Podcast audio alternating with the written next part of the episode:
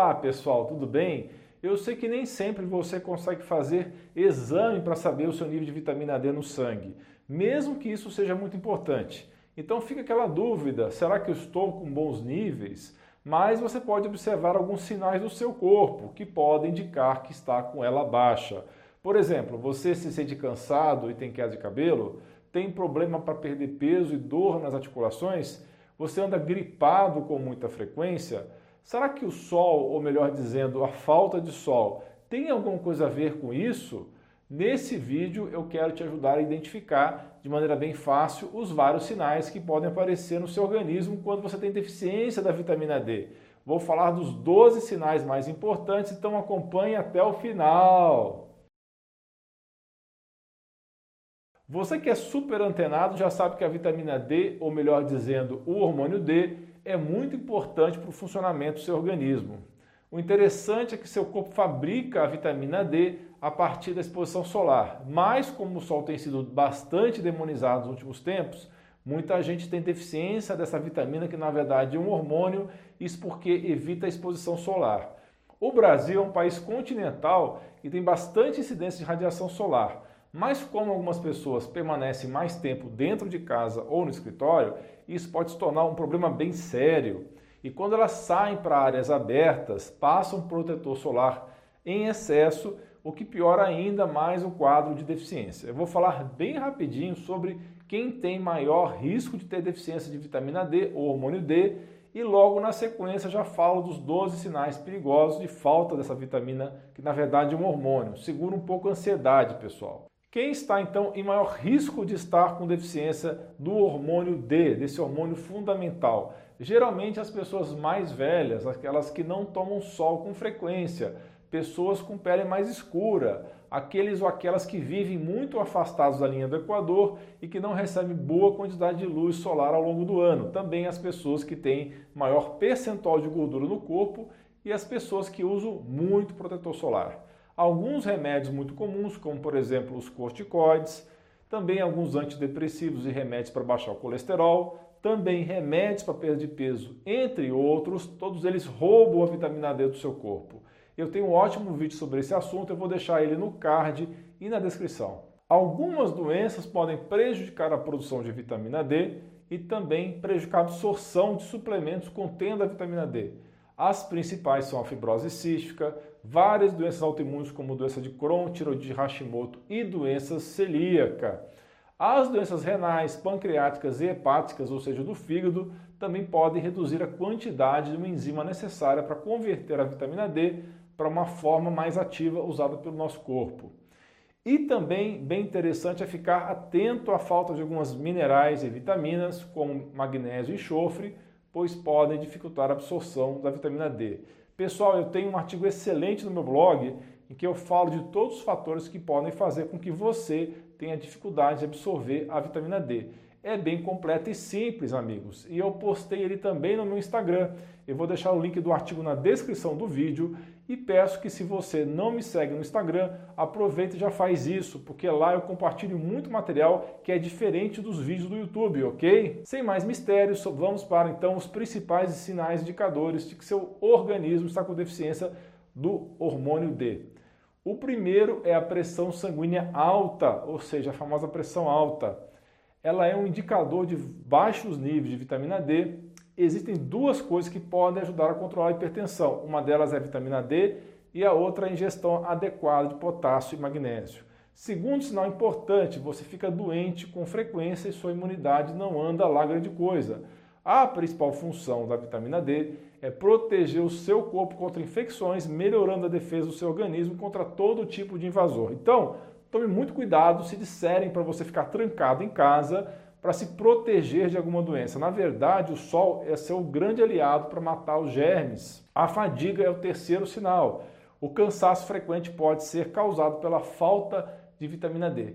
A suplementação pode ajudar a aliviar esse cansaço, mas faça isso somente com a ajuda de um profissional de confiança, nutricionista, médico, porque você precisará medir os seus níveis sanguíneos para saber a dose certa para suplementação individualizada. O quarto sinal é bem preocupante. Se você tem baixos níveis de vitamina D, é mais provável que você desenvolva resistência à insulina, que acontece quando o organismo é incapaz de produzir a quantidade normal de insulina, o hormônio que regula os níveis de glicose no sangue.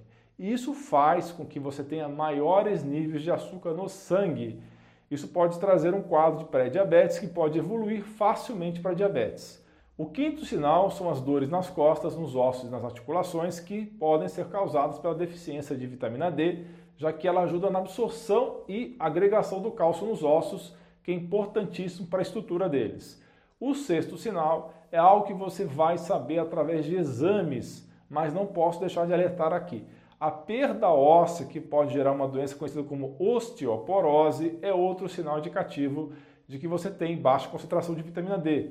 As pessoas geralmente acreditam que essa perda de osso está relacionada a baixos níveis de cálcio no organismo, mas, como dissemos, sem vitamina D não há absorção e agregação de cálcio nos ossos.